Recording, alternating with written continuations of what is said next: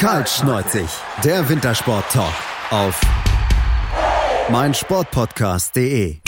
Hallo und herzlich willkommen zur neuen Ausgabe von Kaltschneuzig, Eumener Sport Talk auf meinsportpodcast.de. Ja, wir sind gerade noch mittendrin in den Vorschauen, haben zwar das erste Wochenende schon hinter uns, aber trotzdem gibt es noch einige Sportarten, die noch nicht angefangen haben. Heute beschäftigen wir uns mit der nordischen Kombination, äh, auch einem sehr, sehr spannenden Wettbewerb. Das mache ich nicht alleine mit heute, mich die Vorschau zu wagen. Mein Name ist Sebastian Minus und habe mir dazu drei Experten eingeladen. Das ist einmal der Dirk Hofmeister von Sportschau.de. Hallo Dirk. Hallihallo. Dann mit dabei ist Luis Holoch von Skisprung, Skisprung, Skispringen.com. Hallo Luis. Grüß euch, hallo. Und auch mit dabei ist der Tobias Ruf von Chiemgau24. Hallo Tobi. Hallo zusammen. Ja, ich habe gesagt, wir wollen uns heute mit der nordischen Kombination beschäftigen und ähm, Dirk, da müssen wir vielleicht einen Trend besprechen, der jetzt vielleicht in den letzten ein, zwei Jahren ein bisschen aufgekommen ist. Und zwar ist es so, dass mehr und mehr die starken Skispringer den Gesamtweltcup dominieren. Siehst du diesen Trend auch, beziehungsweise gesetzt er sich fort in diesem Winter? Also der, man kann sagen, der Trend ist da, der Trend ist unaufhörlich und ähm, alles, was man so ringsrum hört, ist es so, dass der Trend sich auch so fortsetzen wird. Also wenn man so ein bisschen zurückschaut, äh, ja, Magnus Riedner, der, der im letzten, der letzten Saison ja auch den Weltcup-Gesamtsieg ge, äh, geholt hat, ähm, war schon vor zwei, drei Jahren war er derjenige, der auch von den Spezialspringern kam zur nordischen Kombination und ähm, zum Beispiel auch bei den, bei den äh, norwegischen Meisterschaften der Spezialspringer auch gewonnen hat. Und der ist in die nordische Kombination gekommen. Und damals gab es schon so ein paar Warn, warnende Finger, die gesagt haben, Leute, wir müssen mal gucken, wo sie, wohin sich die nordische Kombination entwickelt. Denn aktuell ist das Reglement so, dass die Skispringer, wenn du einen sehr guten, Skispringer, äh, sehr guten Skispringer dabei hast und andere, die eher mittelmäßig springen, dann dominiert der Skispringer den gesamten Wettkampf. Das hat damit zu tun, dass du halt beim Skispringen, das haben wir jetzt auch am vergangenen Wochenende bei den Skispringern in Wiswa gesehen, wenn du sehr gute Skispringer hast, müssen diejenigen, die weniger gut sind, müssen dann zum Beispiel von geringeren Luken springen, kommen nicht so weit und der bessere Skispringer hat dadurch einen massiven, einen massiven Vorteil. Den Trend hat ja Magnus Rieber, haben die Norweger gesetzt, die Österreicher Österreicher sind mit diesem Trend mitgegangen. Die Deutschen haben es ein bisschen verschlafen, haben jetzt die letzten, äh, das letzte Jahr versucht, da so ein bisschen ähm, dran mitzugehen. Ähm, das Ding ist, dass sich am Reglement nichts ändern wird. Erstmal, die FIS sagt, wir bleiben bei dem Reglement, wir bleiben dabei, wie wir die Abstände berechnen ähm, nach dem Springen. Und das bedeutet, dass zumindest ähm, äh, in der nächsten Zeit mindestens jetzt bis zur Episode ähm, äh, Nordische Ski-Weltmeisterschaften 2021 das Skispringen so eine starke Dominanz hat und dass quasi alle Nationen dazu aufgerufen sind, vor allem an ihrer Skisprungform äh, zu arbeiten. Ja, genau. Das wäre dann auch, glaube ich, so ein Thema, Tobi, ähm, wo auch ähm, ja die deutschen Skispringer mit Sicherheit dran arbeiten müssen. Ich weiß, wenn du dich lange mit Hermann Weinbach unterhalten hast im Sommer, ähm, hat ihr denn ein gutes Gefühl jetzt mit Blick auf die kommende Saison? Also denkt ihr, dass sie Schritt oder Skisprungtechnisch einen Schritt nach vorne machen können und dann wieder ein bisschen näher an die starken Norweger ranrücken können? Also Hermann Weinbuch, der, der Bundestrainer, der Kombinierer, hat diesen Trend natürlich auch erkannt und er hat ähm, auch selbstkritisch zugegeben, dass in den letzten zwei Jahren, dass die Deutschen diesen dieser Entwicklung nicht ganz Schritt halten konnten. Und ähm, wir haben wirklich lange gesprochen. Er hat mir da sehr sehr gute Einblicke auch gegeben und hat mir tatsächlich auch mal erklärt, wo es denn so ein bisschen gehakt hat beim deutschen Team, weil wir uns ja auch immer gewundert haben, was machen die denn äh, nicht so gut, wie es andere machen. Und ähm, er, vielleicht, wenn ich, wenn ich das, das da kurz ein bisschen ausführen darf, ähm, er, äh, ein ganz großes Problem war die Anfahrtshocke. Und ähm, über die Anfahrtshocke ähm, nimmst du natürlich Geschwindigkeit oben auf, die du in den ganzen Sprungapparat mitnimmst. Und ähm, er sagt, dass sie Probleme hatten, da die richtige Anfahrtshocke zu finden. Ähm, das hängt unter anderem damit zusammen, wir wissen alle, dass die Deutschen wirklich ähm, sehr, sehr starke Läufer sind. Sie waren in den letzten Jahren läuferisch ähm, mit die beste Mannschaft, wenn nicht sogar die beste. Und er sagt, die äh, Muskulatur, vor allen Dingen im Rumpfbereich, ist bei einem Athleten, der sehr stark äh, in Richtung Langlauf tendiert, ist die anders ausgeprägt als bei einem Athleten, der eher über das Skispringen kommt. Also man muss ja nur die äh, Kombinierer mit den Skispringern rein physisch vergleichen. Das sind natürlich äh, andere Athleten, weil sie andere Muskeln ähm, da tatsächlich auch beanspruchen. Und das war für die Deutschen mit dieser rasanten Entwicklung, die äh, die Norweger um Rieber da mit reingebracht haben, das ging einfach zu schnell. Und sie haben da ähm, wirklich arg mit zu kämpfen gehabt. Die Ergebnisse äh, gerade in der letzten Saison, die zeigen es ja auch, äh, dass das wirklich vor nach dem Springen eigentlich schon fast immer äh, gelaufen war, auch wenn die Ergebnisse ähm, teilweise wirklich auch noch gut waren. Dürfen wir jetzt nicht alles schlechter reden, als es war. Aber ähm, genau über dieses Thema, die Anfahrtshocke zu finden, Geschwindigkeit aufzunehmen, die in den Sprung mitzubekommen, das sind die Punkte, an denen die Mannschaft äh, jetzt gezielt angesetzt hat. Sie haben die Anzahl der äh, Sprünge pro Trainingseinheit erhöht. Also sie haben früher sechs Sprünge gemacht in der Trainingseinheit, sind jetzt auf acht Sprünge hochgegangen und ähm, haben da natürlich auch im materiellen Bereich äh, versucht, äh, entsprechend äh, da was anzupassen. Und es ist so, dass ähm, die Kombinierer und die Spezialspringer da ähm, in engem Austausch miteinander stehen. Ähm, das Ganze setzt sich so zusammen, dass es innerhalb des äh, Skiverbandes eine Wissenschaftskommission gibt. Die setzt sich zusammen aus Wissenschaftlern äh, und den Cheftrainern und Technikern von Skispringen und Kombination. Die tagen drei bis viermal im Jahr und dann tauscht man sich über die neuesten Entwicklungen im Skispringen aus. Und ähm, äh, diese Kommission hat auch herausgefunden, um an dem mal anzusetzen, was, was Dirk gesagt hat, dass es äh, rein statistisch inzwischen so ist, dass du unter die besten acht kommen musst im Skispringen, um ein Rennen zu gewinnen. So, das ist natürlich eine, eine äh, klare Tendenz in Richtung des Skisprings und ähm, da müssen die Deutschen ansetzen. Ähm, der, der Hermann Weinbuch hat dann auch noch einen äh, schönen Vergleich äh, gebracht. Und jetzt denkt mal circa zehn Jahre zurück als solche Athleten wie Hannu Manninen, Magnus Mohn, Miko Coxlin oder so da waren. Ja, was waren die denn im Skispringen? Die waren da jenseits der Top Ten. Die sind aber trotzdem dann nach vorne gelaufen und haben die Dinger noch gewonnen. Das heißt, wir hatten vor circa zehn Jahren hatten wir genau das Gegenteil in der nordischen Kombination. Da konntest du, äh, da waren die guten Skispringer, die haben dann zwar nach der Halbzeit standen die vorne, in der Wertung. Aber am Ende des Tages waren die starken Läufer die, die oben auf dem Podest standen. Das hat sich geändert. Und da muss die deutsche Mannschaft, die sich halt eher übers Laufen definiert hat, natürlich jetzt einen gewissen Rückstand hinterherlaufen.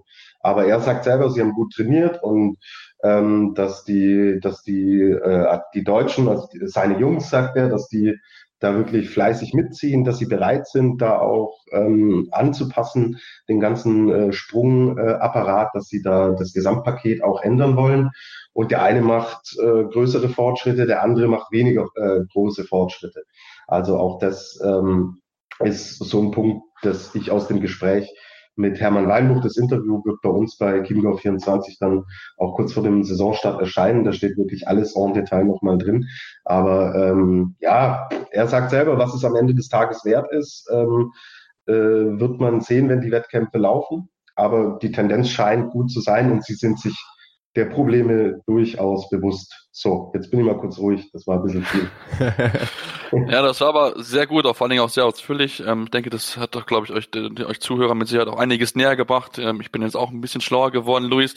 Aber das, wenn ich das jetzt so höre, wenn ich Tobi zuhöre, was auch Hermann Beinbock gesagt hat, das lässt dann ja hoffen für die kommende Saison. Ähm, wer ist denn für dich aus deutscher Sicht derjenige, der dort am ehesten ähm, ja dann vielleicht mit den mit einem Riba oder auch dann mit einem Franz Josef Real mithalten kann? Wen hast du da als heißesten Favoriten auf den Gesamtweltcup aus deutscher Sicht auf der Liste? Also es ist wirklich auch innerhalb der deutschen Mannschaft fand ich jetzt über den Sommer gesehen auch ähm, Kopf an Kopf rennen. Aber wenn ich mich jetzt auf einen Namen festlegen müsste, wäre es tatsächlich ähm, Fabian Riesle. Auch wenn jetzt vielleicht mit Ruka und Lillehammer jetzt nicht unbedingt zwei Chancen äh, kommen, die ihm auf den Leib geschneidert sind. Aber ich denke mal schon, dass auch er gerade bewiesen hat, dass er da Fortschritte gemacht hat. Ich war jetzt auch überrascht, dass Manuel Feist ähm, ja verhältnismäßig gut äh, agiert hat, der für mich sowieso mit einer der stärksten Springer im deutschen Team ist. Ähm, ich denke aber, dass sie sich als Kollektiv insgesamt dann äh, hochschaukeln können und äh, es jetzt nicht den unbedingt den einen gibt, der über die gesamte Saison ähm, wirklich dauerhaft besser ist als die anderen, sondern äh, dass sie sich da den Staffelstab gewissermaßen in, äh, jeweils in die Hand geben werden.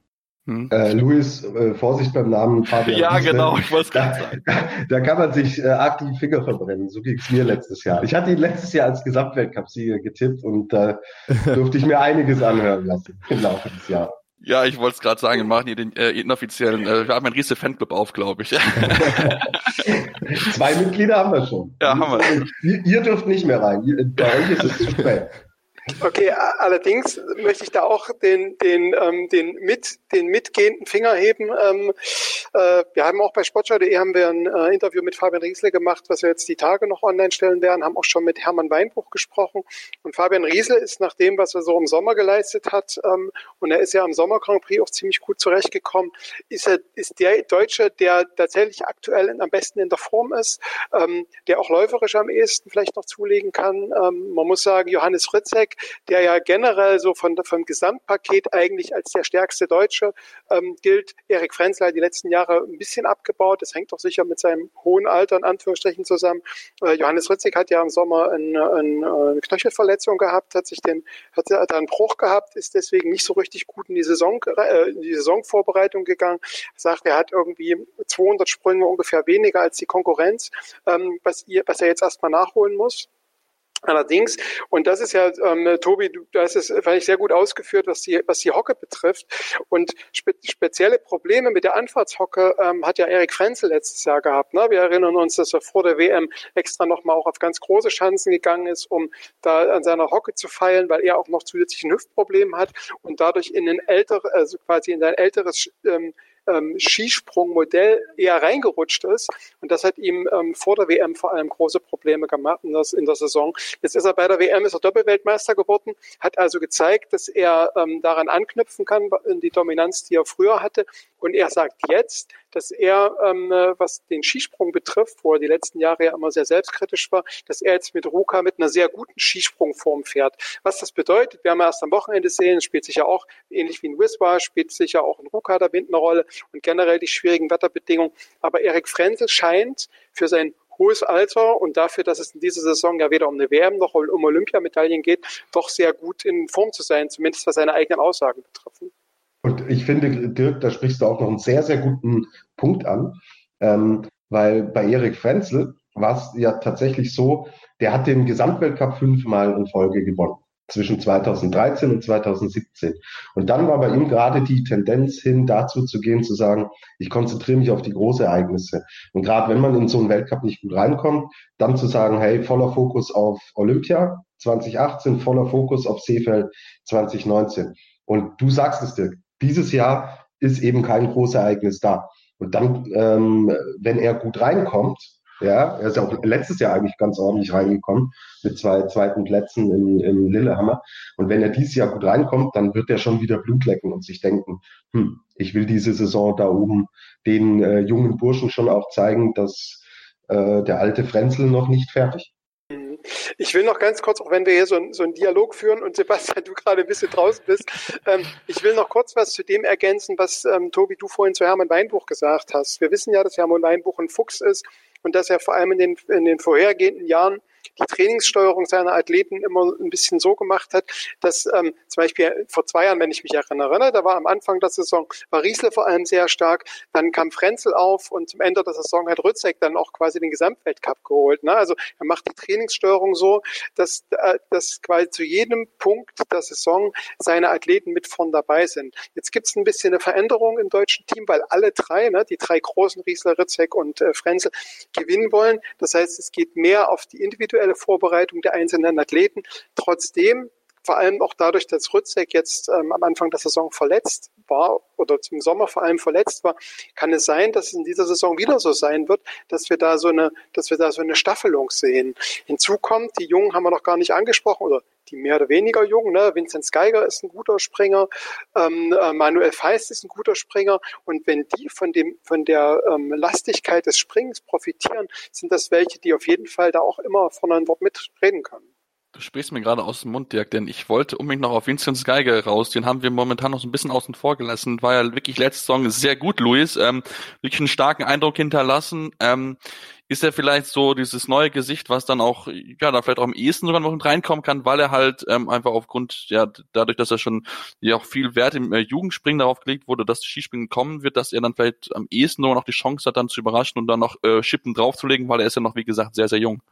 Ja, das denke ich auch. Ähm, ich glaube, dass es ihm entgegenkommt, dass eben über die großen drei gesprochen wird und eben nicht über ihn, dass er dann irgendwie dafür sorgen kann, äh, dass dann bei seinem Namen dann auch der Finger, wie wir eben gesagt haben, äh, gereckt wird, zumal er ja tatsächlich äh, alle Anlagen hat. Und ich glaube, gerade in dieser Saison ähm, ist das eine ganz gute Standortbestimmung dann für ihn zu zeigen, hey, ich bin ich bin auch da, ich kann mit den anderen Jungs mitmischen äh, und jetzt nicht nur von ihnen lernen, sondern ihnen auch wirklich die, die Stirn bieten. Von daher bin ich da auch sehr optimistisch.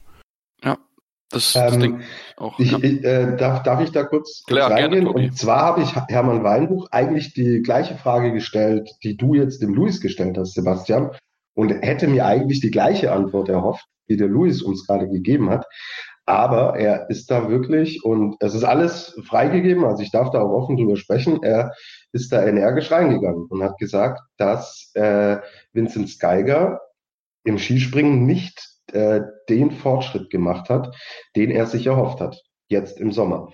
Und zwar sagt er, dass äh, er einen technischen Fehler im Sprungsystem hat, und zwar, dass er ähm, beim Absprung mit dem Oberkörper zu stark aufreißt und äh, sich so äh, seine Anlaufgeschwindigkeit ein bisschen beraubt. Und dass mhm. er in den äh, Skispringen im Sommer jetzt gesehen hat, dass er diesen Fehler einfach irgendwie im System hat und dass sie den noch nicht rausbekommen haben. Ähm, also er hat da die Erwartungen äh, an Vincent Geiger, hat er, hat er wirklich deutlich gebremst und mit klaren Worten gesagt, dass er mit dem Fortschritt nicht zufrieden ist, den er äh, jetzt im Sommer gemacht hat. Aber auch er sagt natürlich, klar, Vincent Geiger ist ein junger Athlet, das kann auch schnell so werden, dass er diese Fehler abstellt und dann wieder reinkommt und dass sich das dann wieder ins Positive dreht. Aber ähm, ich hatte es auch anders erwartet, weil ich ihn eigentlich auch anhand der Leistungen im letzten Jahr eher so gesehen habe als so hm, der Hoffnungsträger jetzt vielleicht auch für die kommenden Jahre. Ich meine, er ist ja auch äh, deutlich jünger wie die anderen äh, Siegathleten, ähm, die wir im Team haben. Ja, dann gucken wir doch mal. Hermann Weinbuch äh, ist tagtäglich bei den Jungs, er wird es am ehesten wissen, äh, inwieweit, wie gut die Formen sind. Und aber ich kann auch vorstellen, diesen technischen Fehler, den man da auch am ehesten vielleicht noch bei ihm rausbekommt, weil er halt noch ein junger Athlet ist, noch nicht so ja dieses ähm, diese Routine in seinem System vielleicht drin hat, dann kann man da vielleicht am ehesten dann noch was ändern. Wenn sie bei einem 30-Jährigen oder 32-Jährigen diesen Fehler rauszukriegen, der das schon seit 20 Jahren macht, ist dann vielleicht etwas schwieriger. Ja, ja das war's dann. So hat so hat's der Weinbuch auch gesagt. Ja. Also die Jungen tun sich einfach leichter, ihr System äh, anzupassen. Und ist ja wie mit allem im Leben. Äh, was, was, wie heißt der Spruch? Äh, was das Hänschen le nicht lernt, lernt der Hans nimmermehr. Ja, genau. Ja, ich glaube, so ist es, ja. ja. ähm, Tobi, uns hat das nicht verraten, was das Herr Männchen nicht macht. Was macht denn der Hermann in zwei Jahren? Ähm, äh, uns hat das nicht verraten, äh, wie die Zukunft von Hermann Weinbuch aussieht. Und ähm, er sprach immer davon, wir gucken mal, solange ich noch Spaß habe, bin ich Bundestrainer, weil ja auch Ronny Ackermann durchaus mit dem Hufen scharrt und wir auch wissen, dass er durchaus da auch in der Lage ist, äh, Bundestrainer zu werden. Hat er euch denn verraten, wann Hermann Weinbuch ähm, den finalen Sekt aufmacht? macht und dann er sagt, tschüss, das war's für mich. Äh, konkret hat er es nicht verraten, er hat aber Andeutungen gemacht, Dirk. Jetzt, äh, Richtung Olympia, nach Olympiaschluss, würde ich jetzt mal so ein bisschen ähm, spekulieren. Soll ich, soll ich euch jetzt alle auf äh, unsere Seite locken? Äh, ich, äh, das lese ich sowieso. Nach, nach, dem, was du mich jetzt hier schon erzählt hast, muss ich sowieso alles lesen, was Hermann ja, okay. erzählt hat. Es lohnt sich, es lohnt sich sowieso, aber ich äh, verrate euch natürlich trotzdem schon mal was. Ähm, ja, Dirk, er macht sehr, sehr viel von dieser äh, Saison jetzt abhängig. Ähm, er sagt selber, ähm, ich, er setzt sich jetzt das Ziel, dass sie dem, den Anschluss im Skispringen finden. Und wenn das funktioniert, dann äh, sagt er selber, ich zitiere jetzt, kann es gut sein, dass ich noch weitermache. Und sollte uns das nicht gelingen, muss ich mir Gedanken machen, wie es weitergeht und ob es nicht Zeit für einen neuen Impulsgeber ist. Mhm. Das sind alles keine konkreten Pläne. Ich konzentriere mich jetzt voll und ganz auf die Aufgaben für die neue Saison. Zitat Ende. Ah. Okay, naja gut, die Andeutungen sind ja. da, aber genau. ähm, dann beobachten wir das. Ja, genau. und äh, Dirk, ich bin ehrlich gesagt auch bei dir, äh, wenn Sie diesen Schritt jetzt machen, also sollten, äh, sollten Sie jetzt den Anschluss überhaupt nicht finden und das eine, eine katastrophale Saison werden, was ich nicht glaube, dafür ist die Mannschaft auch in der Breite und der Qualität zu, ja. zu gut aufgestellt. Sollte die Saison katastrophal verlaufen, kann, könnte ich mir vorstellen, dass da, äh, dass es recht schnell geht. Wenn der Anschluss aber da ist, dann tendiere ich auch Richtung zu sagen, ey, er wird Olympia noch machen und danach. Dann, dann Aber wenn wir schon beim Spekulieren sind, ne, also ja. wenn, wenn die den Anschluss nicht erwischen, ne, dann liegt es ja vermutlich daran, dass sie beim Springen nicht gut sind. Wer ist aktuell ja. der Sprint, Sprung, Skisprung-Disziplintrainer? Ronny Ackermann. Dann ja. ist es ja wohl wenig, also wenig wahrscheinlich, dass derjenige, der für die dann eventuell vorhandene Misere verantwortlich ist, dann der Bundestrainer wird. Also ne, das ist schon irgendwie komisch. Und dazu kommt, dass ich, da, also wenn man, wenn man mich äh, fragen, also wenn, wenn man mich festnageln würde, nageln lassen müsste, würde ich sagen, er macht noch Olympia, Hermann Weinbuch, und übergibt dann quasi das geordnetes Feld, vielleicht mit einer Olympiamedaille und ähm, gibt dem, dem Ronny Ackermann dann die Möglichkeit nach Olympia, vielleicht dann auch mit Rücktritten der drei Großen oder so, ähm, dann ein neues Team zusammenzustellen. Aber das jetzt, jetzt sind wir so weit in der Spe Spekulatius, ähm, dass ich das jetzt auch damit beenden würde. Ist ein Spekulatius, den ich aber am äh, Weihnachtsmarkt kaufen würde. Also Danke. ja, wir müssen die silberne Hochzeit ja noch, von, noch erleben äh, von Hermann Weinbuch. Das stimmt. Das wäre ja, ja dann stimmt. genau in zwei Jahren. Ne? Ja. ja. Deswegen ja, gucken wir mal drauf, wie die Saison für die Deutschen verlaufen wird, aber die Deutschen sind nicht die einzigen, die in der nordischen Kombination starten. Es gibt ja noch weitere andere Teams. Sie müssen noch über den Dominator der letzten Saison sprechen, Jan Magnus Rieber. Deswegen gibt's gleich mehr hier bei Kalt um den Sport Talk auf meinsportpodcast.de. Schatz, ich bin neu verliebt. Was? Da drüben. Das ist er. Aber das ist ein Auto. Ja, eben. Mit ihm habe ich alles richtig gemacht. Wunschauto einfach kaufen, verkaufen oder leasen. Bei Autoscout24. Alles richtig gemacht. Die komplette Welt des Sports. Wann und wo du willst. Der Füchsle Talk. Die Analyse. Aus meiner Sicht ist dieses Experiment gescheitert. Die Vorschau. Ich mache mir meine Welt, wie sie mir gefällt. Kann Pippi Langstrumpf singen, aber nicht die Fußball-Bundesliga. Der prüfende Blick. Ja, die Stimmung ist super. Alles zum SC Freiburg mit Michael. Der Füchsle Talk auf meinsportpodcast.de. Und wir sind wieder zurück bei Kaltschneuzig, irgendwie Sport Talk auf meinsportpodcast.de. Nachdem wir uns jetzt mit den deutschen nordischen Kombinierern beschäftigt haben, kommen wir zu den internationalen Duis und wollen natürlich dort über den Dominator der letzten Saison sprechen. Jarl Magnus Rieber, ähm, mit klarem Vorsprung diesen Gesamtweltcup gewonnen und war wirklich der Athlet, den man schlagen musste. Zudem noch den Siegrekord von Hanno Mannin eingestellt. Ähm, es war für ihn eine super Saison, muss man, glaube ich, ganz klar so sagen. Definitiv und er wird aus meiner Sicht auch in dieser Saison wieder derjenige sein, äh, den es zu schlagen gilt. Äh, warum? Das haben wir eben schon ein bisschen erläutert, einfach anhand äh, des Vorsprungs, den er dann in aller Regelmäßigkeit von der Schanze einfährt. Aber man darf ja auch nicht vergessen, dass der Junge mittlerweile auch echt ein verdammt guter Langläufer ist.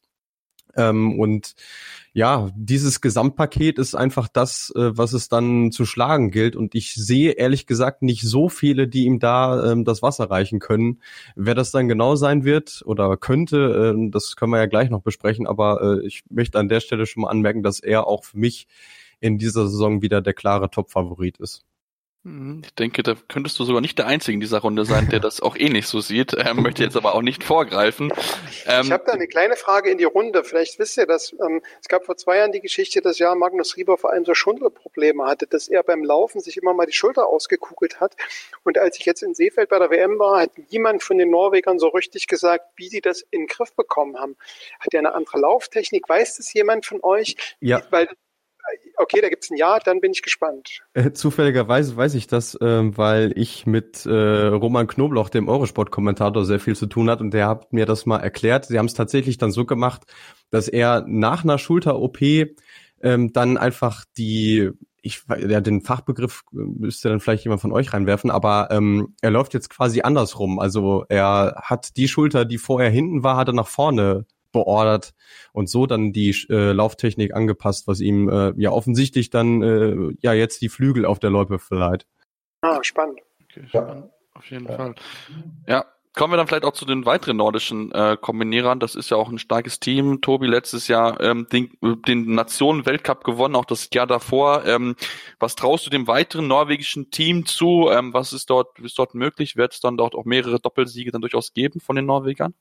Ja, ist, ist, ihnen, ist ihnen durchaus zuzutrauen. Also wir hatten ähm, da wirklich mit, ob es jetzt ein Jürgen Graubock war, der ähm, da regelmäßig vorne mit reingelaufen ist. Äh, Jan Schmid ähm, war, war auf dem Podest und ähm, Esten Björnstad, glaube ich, heißt er. Genau. Ähm, ja, ja. ja, war auch gut dabei. Und ja, das, das ist schon ähm, so, dass die Norweger natürlich jetzt auch davon profitieren. Du trainierst wirklich immer mit diesem Jarl Magnus Rieber zusammen. Und der hat ja das Ding letztes Jahr nicht nur gewonnen, der hat ja alles in Grund und Boden zerlegt in der nordischen Kombination. Also der hat diese Sportart auf ein neues Level gehoben. Ähm, mit äh, über 600 Punkte Vorsprung waren es, glaube ich, zwölf Einzelsiege. Also ähm, eine Dominanz, wie wir sie, wie wir sie selten haben im Sport. Und ähm, wenn du mit so einem äh, Athleten trainieren kannst und darfst, dann äh, ist es für das ganze Team natürlich A, eine Bereicherung, weil du entsprechend dich am besten orientierst und man schaut sich äh, gerade beim Skispringen, äh, das sagen auch die Spezialspringer, dass sie sich bei anderen, die gerade on top sind, auch immer wieder Dinge abschauen und davon profitieren. Und äh, wenn du das innerhalb der Mannschaft hast, dann bist du natürlich noch viel näher dran. Und es ist natürlich auch der Ansporn und die Motivation zu sagen, hey, ich will den Stärksten schlagen und wenn es nur im Training ist und wenn es nur in internen äh, Wettkämpfen ist, ähm, die, die die Teams im Sommer ja auch machen, dann ist es äh, unglaublich befruchtend für, ähm, für so eine Mannschaft. Man sieht es ja, wenn wir jetzt vielleicht die Brücke schlagen zu den Spezialspringern, wie hat sich denn das japanische Team entwickelt, seit Kobayashi da diese letzte Saison hingelegt hat?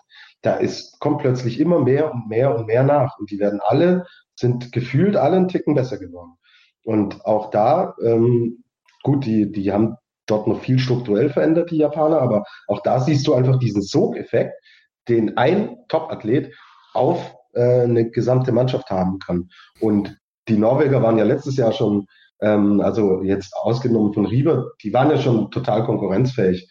Und ich glaube, dass sich das äh, in der Tendenz fortsetzen wird. Also die im Nationenbereich zu schlagen, wird unglaublich schwer wo du bei dem Sokil-Effekt warst, kann man sicher auch bei den Slowenen im Skispringen drüber reden. Mit Peter Preoc sieht man jetzt auch Timi Sajic, Angel Anicek, Domin Preoc, da sind ja auch einige gute slowenische Springer noch dazugekommen. Ähm, Dirk, einer der Norweger wird nicht mehr mit dabei sein. Ähm, der sehr, sehr erfahrene Magnus Mohn hat seine Karriere beendet.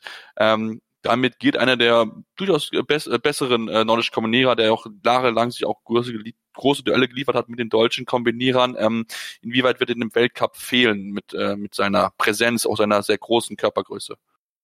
Also er ist auf jeden Fall jemand, der so im, im Weltcup äh, von, als Type fehlen wird. Ne? Also er ist jemand, der auch immer bei dem er sich auch gefreut hat, ihn zu sehen. Er hat auch immer ein offenes äh, Wort gehabt, auch für internationale Journalisten und war einfach so als Typ, als Charakter, war ja jemand, der auch immer die Blicke auf sich gezogen hat. Ähm, ich glaube, ich erinnere mich, das war doch in Sochi 2014, wo er auch so eine norwegische Fahne sich in die Frisur hat äh, rein, reinfärben lassen. Dadurch war er auch quasi optisch nochmal ein, ein Blickfänger. Also Magnus Mohn, ähm, äh, hinterlässt als Charaktertyp eine Lücke. Er hat in der letzten Saison gezeigt, dass er auch durchaus in der Lage ist, mit nach vorne zu laufen. Sportlich muss ich sagen, also wäre wahrscheinlich in der kommenden Saison auch dazu in der Lage, vorne mit reinzulaufen. Äh, wir haben ja noch ein paar alte, paar andere alte Campen, wie zum Beispiel Björn Grube, über den wir wahrscheinlich gleich sprechen werden.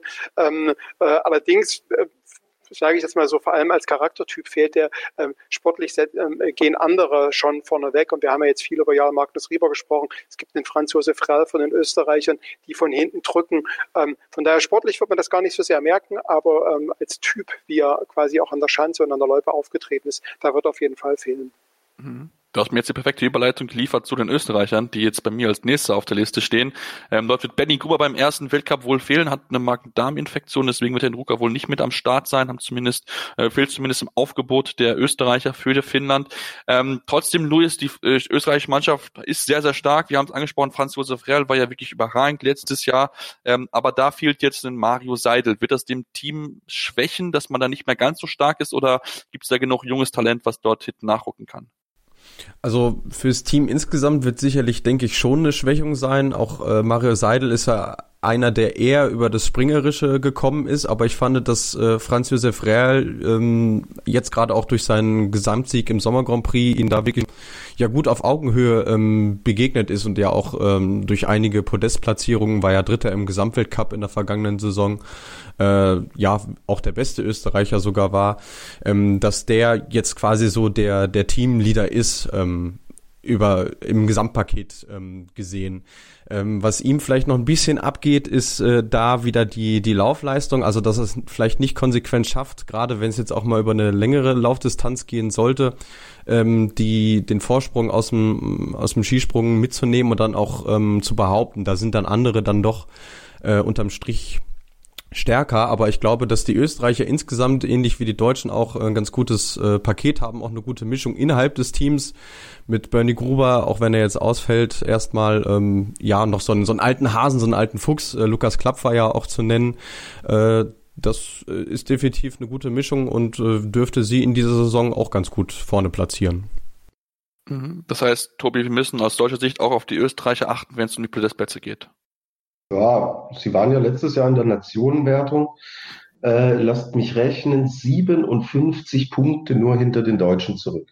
Also die waren letztes Jahr schon dran und ähm, ja, haben halt auch diese, diese Skispringen, diesen Trend, äh, Dirk hat es, glaube ich, ganz am Anfang gesagt, die haben diesen Trend auch schon früh erkannt und, und den mitgenommen und ja, müssen wir voll auf dem, auf dem Schirm haben, weil auch da ähm, kann natürlich die Entwicklung weiter in Richtung Skispringen, wenn sie da noch eine äh, Schippe draufpacken, kann es da, kann's da noch weiter nach vorne gehen. Klar, Seidel ist natürlich bitter, aber ansonsten sind die gut aufgestellt. Müssen wir, müssen wir definitiv mit aufschreiben, ja. Und weil du Junge äh, erwähnt hattest, darf man ja auch nicht vergessen, dass sie ja den amtierenden äh, Junioren-Weltmeister stellen mit Johannes Lampata. Da bin ich auch sehr gespannt, wie der in dieser Saison so äh, agieren wird. Ja, Genau. Ist auch direkt mit dabei in Ruka, dann haben wir schon direkt den ersten Eindruck dort, ähm, wie er sich schlagen wird. Dick kommen wir zu einem weiteren Mann, den wir nicht vergessen dürfen, auch wenn er vielleicht so ein bisschen so Einzelkämpfer im japanischen Team ist, aber Akito Watabe ist immer jemand, den man für die Tage immer auf der Rechnung haben muss. Natürlich auch im Gesamtweltcup wird er wieder eine große Rolle spielen. Absolut. Also er hatte ja vor allem im vorletzten Winter hat er ähm, seinen, seinen großen Auftritt gehabt und konnte endlich so ein bisschen aus dem Schatten von Erik Frenzel, in dem er immer wieder immer wieder zu finden war, ähm, konnte raustreten, indem er den Gesamtweltcup gewonnen. Nee, hat er nicht. Oder was hat er? 2017, 18 hat er dann gewonnen. Ja. Genau, 2017, 18 vor zwei Jahren, ähm, also vor anderthalb Jahren hat er ihn gewonnen. Ne?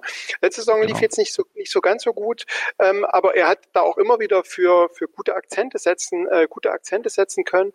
Ähm, ist ein bisschen der Einzelkämpfer. Allerdings ähm, gibt es ein paar junge Springer ähm, bei den äh, Japanern, die da aufhorchen lassen im Sommer. Zum Beispiel der Ryota Yamamoto ist ein junger Springer, ähm, der auch im Sommer immer mal das Springen gewonnen hat. Also das ist jemand, den man im Blick haben sollte. Die Japaner haben allerdings das äh, große Problem, was sie eigentlich seit Jahren schon haben, dass sie nicht so die absolut überragenden äh, Läufer haben, die dann oft dann einge eingesammelt werden äh, in der Loipe. Ähm, da ist bei den Japanern so ein bisschen die, der, der Kasus Knaxus, wie man so schön sagt. Da ist er auf jeden Fall bei den Japanern mal gucken, ob da vielleicht mal ein junger Japaner überraschen kann. Vielleicht sogar schon in Ruka. Gucken wir mal, wie es dort sein wird und dann lass uns doch mal zu unseren Tipps kommen für die Saison. Luis, du darfst den Anfang machen. Ich hätte gerne deinen Überraschungskandidaten und deinen Gesamtweltcup-Sieger bitte. Dann fangen wir mit dem zweiten an. Das ist ein bisschen einfacher. Da würde ich sagen, dass Jan Magnus Rieber äh, das Ding holt.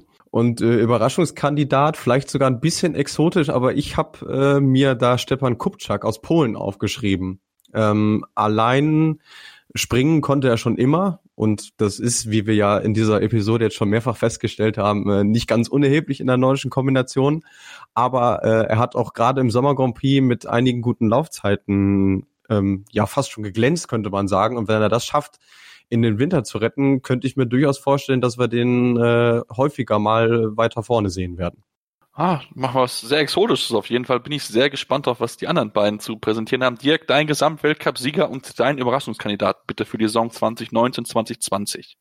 Tja, schwierig. Vor allem ist es schwierig, ähm, weil jetzt der Name Rieber schon gefallen ist und ich jetzt nicht den, den älteren Bruder, den Harald Rieber, äh, in, den, in den Topf werfen möchte. Der äh, ältere Bruder von Jan Magnus Rieber ist ja auch unterwegs, hat sogar die finnischen Meisterschaften irgendwie mit Podestplätzen beendet.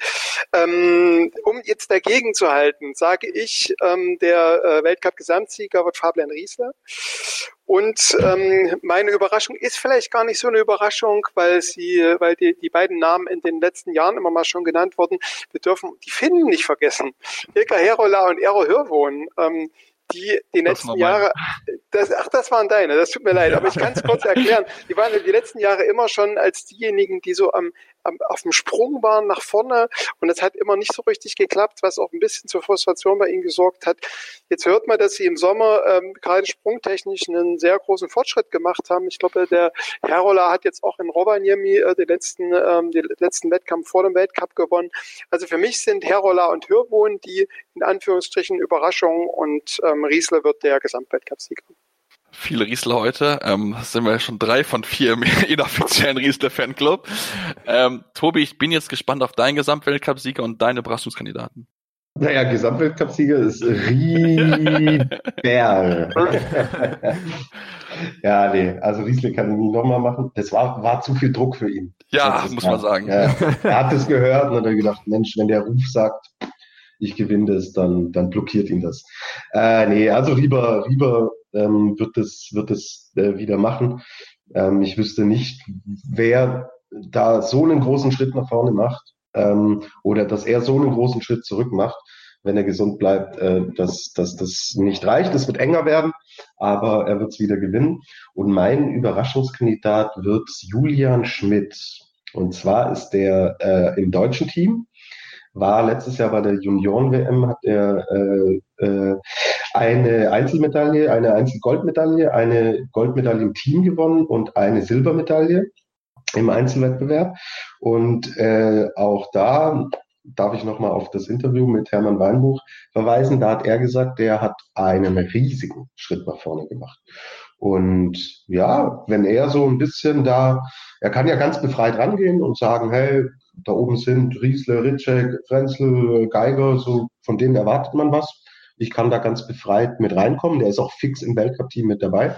Und ähm, dann wird er seine Chance nutzen und wird da so ein bisschen im Sog äh, mitziehen und für die eine oder andere äh, Überraschung sorgen. Ja, da bin ich doch sehr gespannt. Das äh, habe ich auch gelesen, dass äh, vielleicht jemand sein könnte, der auch durch aufgrund seiner seines Weltmeistertitels ja auch einen festen Platz im Weltcup bekommen hat. Deswegen ist er ja der siebte dann Deutschen, der dann teilnehmen wird, weil normalerweise sind es ja sechs Plätze, die dort fest sind in den ersten drei Weltcups. Gibt sogar so einen achten Platz mit dabei aus deutscher Sicht, ähm, weil man so gut im Conti Cup abgeschnitten hat. Ähm, das mal gucken, wie weit dort der junge, wie ist er noch, Dominik, ähm, Was meinst du jetzt? Der, es, gibt noch den, es gibt noch den David Macht, der noch mitläuft, der ja, Oberstdorfer. Genau. Der hat auch ja. noch einen Platz bekommen. Der hat sich von den Junioren nach vorne gekämpft. Äh, na, aber da muss man mal abwarten. Ne? Der hat jetzt im Sommer Grand Prix durchaus schon akzeptable Leistung gezeigt, aber abwarten, schauen. Genau, das war der, den ich meinte. Das war dieser Achte, der aufgrund der guten Conti-Leistung der Deutschen in den ersten drei Weltcups mal mitschnuppern darf. Ja, kommen wir zu, genau, kommen wir dann zu meinem äh, Gesamtweltcup-Sieger und da muss ich mich Luis und Tobi anschließen. Ich glaube auch nicht, dass ja Magnus Rieber die Saison geschlagen werden kann. Ähm, klar muss natürlich gesund bleiben und so weiter, aber er ist wirklich so, so dominant und ähm, ich sehe das kein Abfall, zumal er ja noch ein junger Athlet ist. Also von daher kommen mit Sicherheit viel noch die besten Zeiten. Er macht eine weitere Schritte nach vorne. Das sollte der Konkurrenz äh, ein bisschen Angstschweiß auf die Stirn treiben. Mal gucken, wie weit dann die Deutschen dort mithalten kann, ähm, da vielleicht überraschen kann. Und wie Dirk auch schon, meine Überraschungskandidaten sind die Finnen, ähm, Ilke Herola, Ero Hirwon, hatte ich letztes Jahr schon auf dem Zettel, da haben mich dort beide enttäuscht, das ist gerade das Springen das große Thema, ähm, der Neufrisch können beide mit, mit den Top-Leuten mithalten, zählen dort ganz, ganz vorne mit dabei. Ähm, und wenn dort wirklich dieser Schritt nach vorne kommt, ähm, ja, dann traue ich ihn auf jeden Fall zu, um Gesamt, äh, um Tagessiege mitzulaufen und dann vielleicht sogar in die Top Ten im Gesamtweltcup reinzustoßen.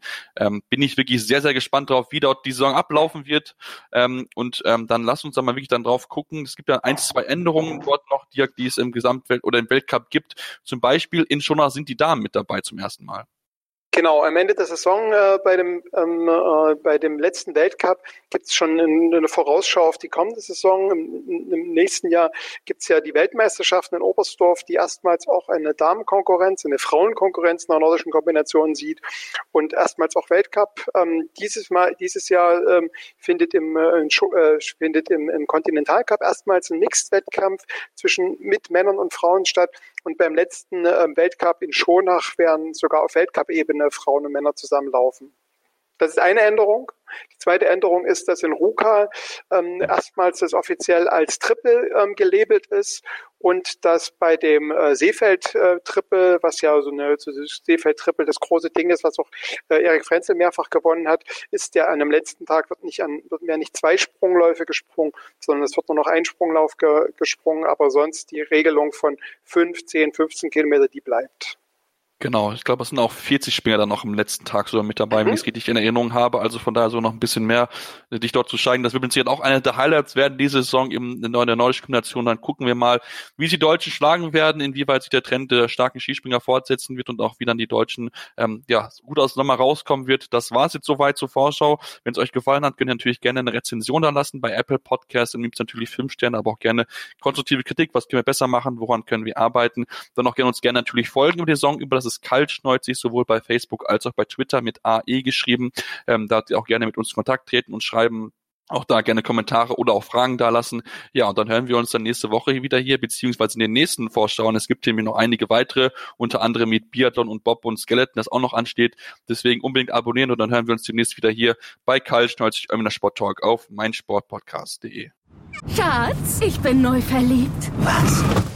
Drüben. Das ist er. Aber das ist ein Auto. Ja, eben. Mit ihm habe ich alles richtig gemacht. Wunschauto einfach kaufen, verkaufen oder leasen. Bei Autoscout24. Alles richtig gemacht. Kaltschneuzig, der Wintersport-Talk. Aktuelle News und Ergebnisse von, von Curling, Curling bis Skeleton, von Alpinski bis Eiskunstlauf. Kaltschneuzig auf meinsportpodcast.de. Schatz, ich bin neu verliebt. Was? Da drüben. Das ist er. Aber das ist ein Auto. Ja, eben. Mit ihm habe ich alles richtig gemacht. Wunschauto einfach kaufen, verkaufen oder leasen. Bei Autoscout24. Alles richtig gemacht.